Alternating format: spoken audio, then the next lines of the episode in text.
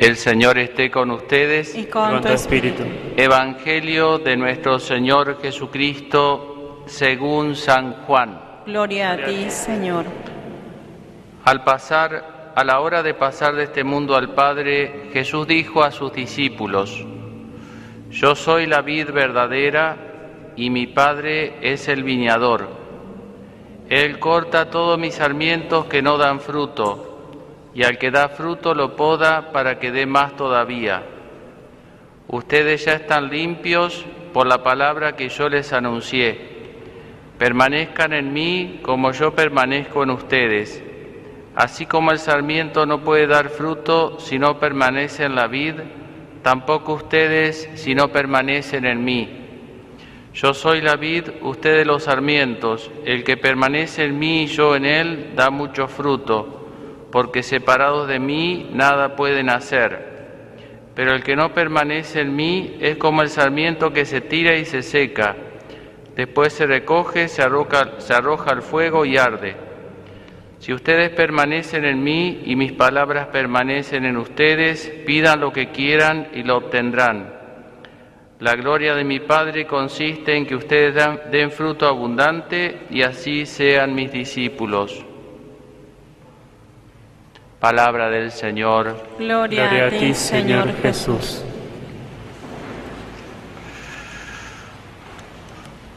Como decíamos el fin de semana pasado, a través de diversas imágenes, eh, Jesús se sirve y la Sagrada Escritura en general para mostrar cuál es eh, nuestra relación con Dios.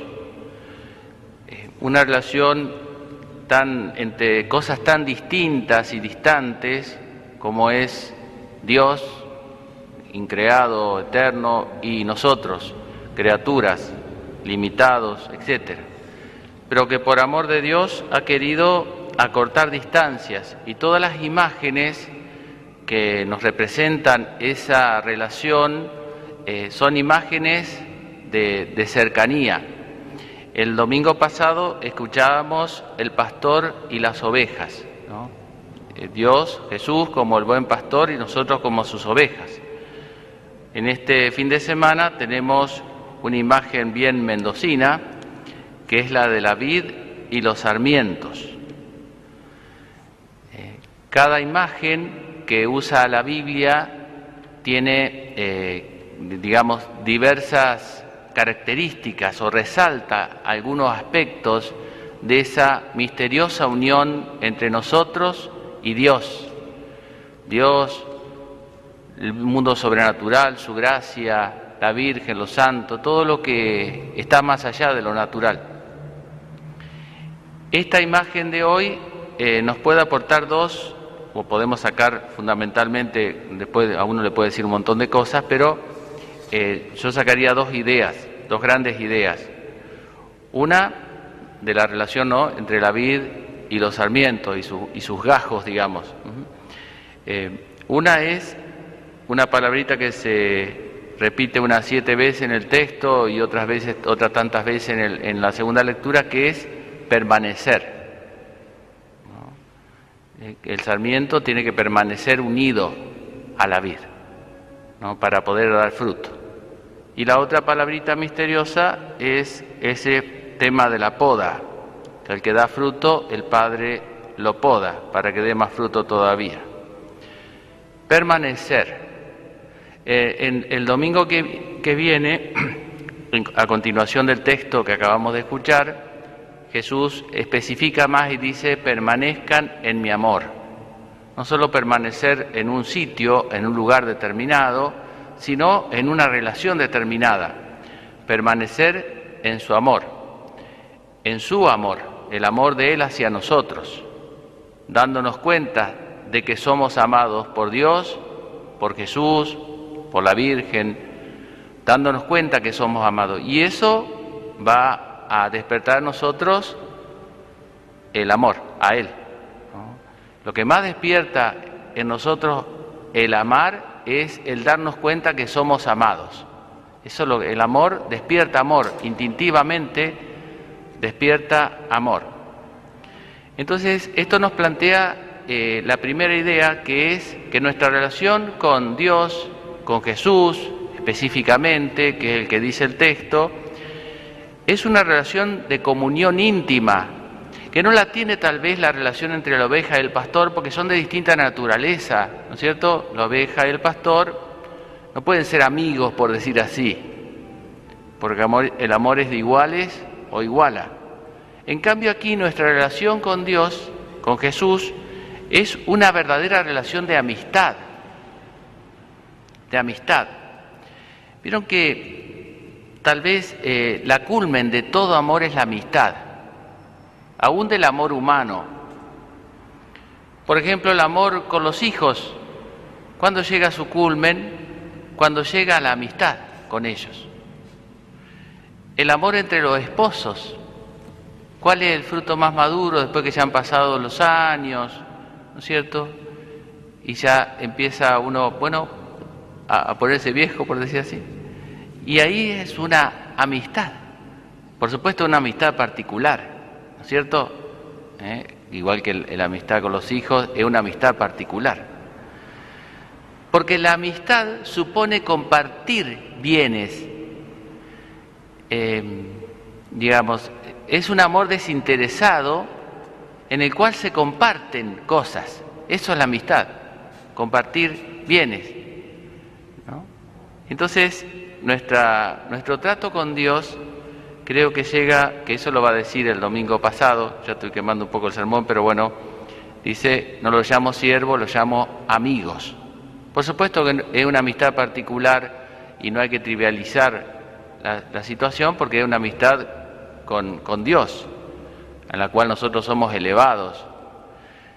Pero me parece muy bueno eh, y, y cuando uno logra tomar esa correntada del río, va navegando con mucho, mucho más rápido y mucho más seguro cuando planteamos la fe, la práctica religiosa como una amistad con Dios.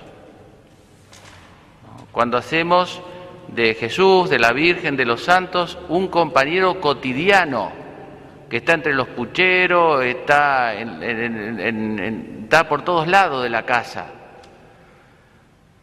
como un amigo, el amigo invisible, diríamos así.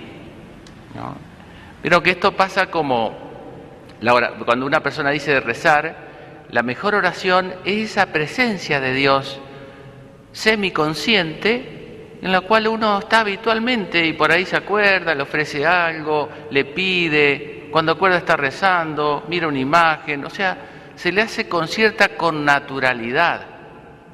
Es como comer. Uno va picoteando todo el día, va comiendo poquito. Después hay momentos en los cuales uno se sienta a comer, como ahora, que es cuando uno se pone a rezar y reza el rosario, reza la misa, participa en la misa. Pero eso solo, si no está este otro trato habitual, no, no alimenta bien. Se supone que uno tiene que hacer de Dios, tener esa familiaridad con Dios, y, que esté Dios en, todos los ámbitos de la vida de uno, en la casa de uno, lo cotidiano. Por eso digo que esta palabra amistad eh, remarca ese aspecto de familiaridad y de presencia en la cual, eh, como un amigo, que uno no lo, no lo ofende y si le falla le pide perdón, no es por miedo que lo castigue, no es que yo, un amigo, o no voy interesadamente a un amigo solamente cuando necesito plata, a pedirle plata. Voy también, siempre es amigo, porque lo quiero por él mismo, no por lo que me pueda dar.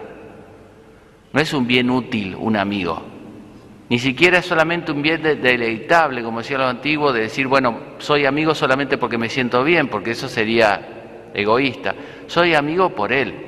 Soy amigo porque el amor, ese amor me hace bien. Esa amistad me hace bien. Esa es la primera idea. Y si uno logra esta, esta eh, amistad con Jesús, esta familiaridad, entonces se cumpla eso que dice el texto, que dice, si, si, ustedes permanecen en mí, pidan lo que quieran y lo obtendrán. ¿Por qué obtendrán lo que quieran? No porque Dios nos va a dar eh, digamos, va a ser lo que nosotros querramos, porque entonces si no nosotros somos el que manejamos la situación, sino que, este, porque lo que vamos a pedir es lo que Dios quiere, porque se familiariza uno tanto con, con, con Dios, con Jesús, lo hace tan familiar que uno después ya sabe lo que quiere que uno quiera. Bueno, la segunda idea es la idea de la poda.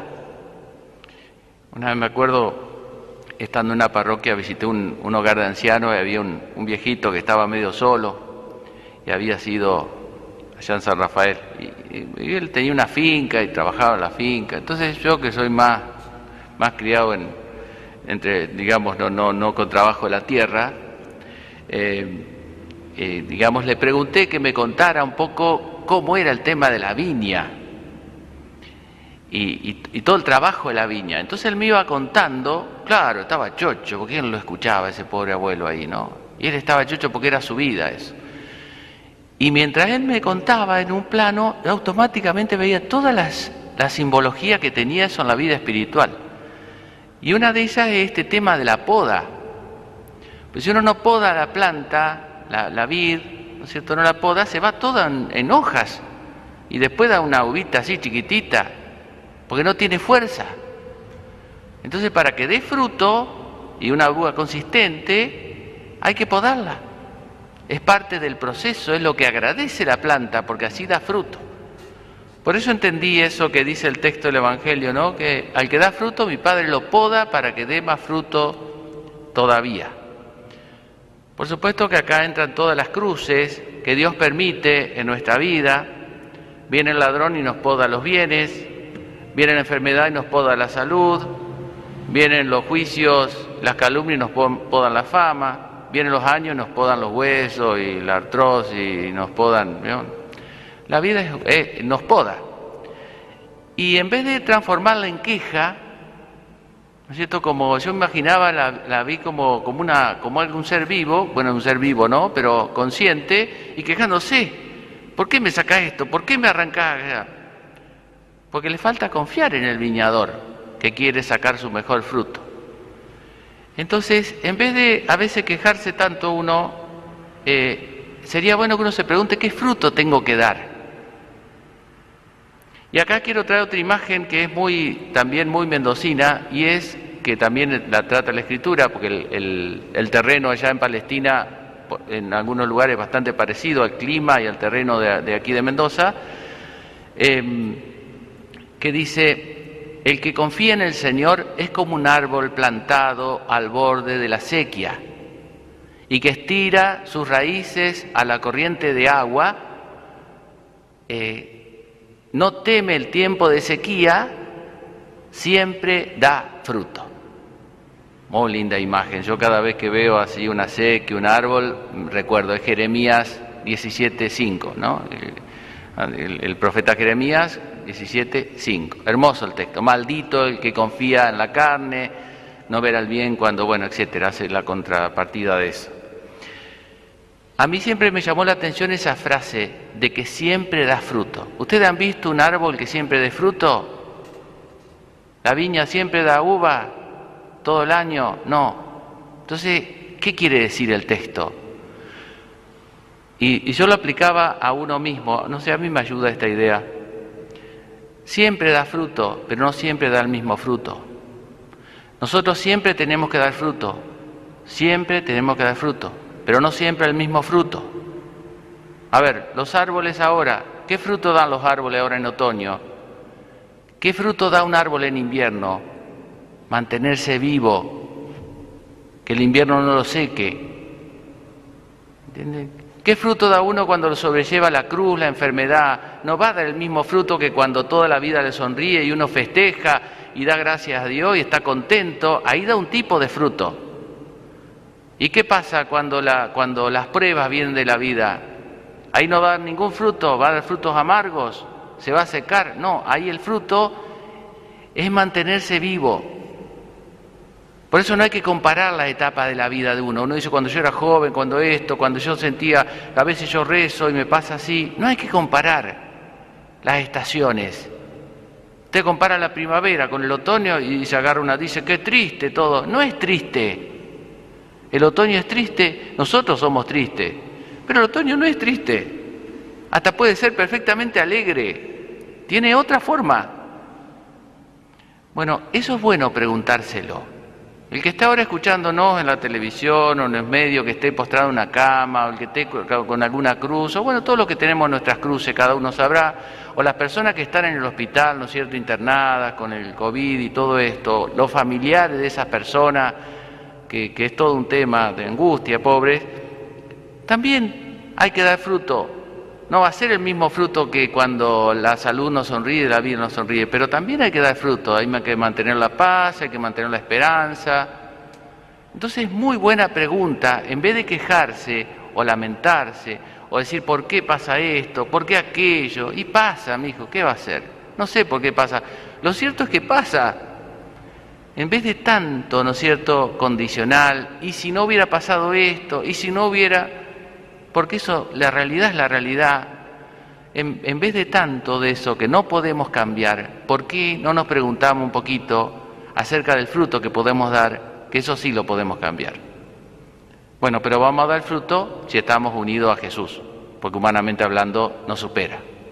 Pidámosle a la Virgen entonces la gracia de permanecer siempre con nuestro amor, con nuestra fe, con nuestra confianza en los momentos de prueba, unidos al amor de Dios, que es un cimiento, una certeza eh, absoluta que siempre tenemos que tener, aunque nosotros muchas veces le fallemos y nuestro amor sea débil, el amor de Dios es lo que en el fondo sostiene, nos sostiene y nos da paz. Que la Virgen nos conceda esa gracia.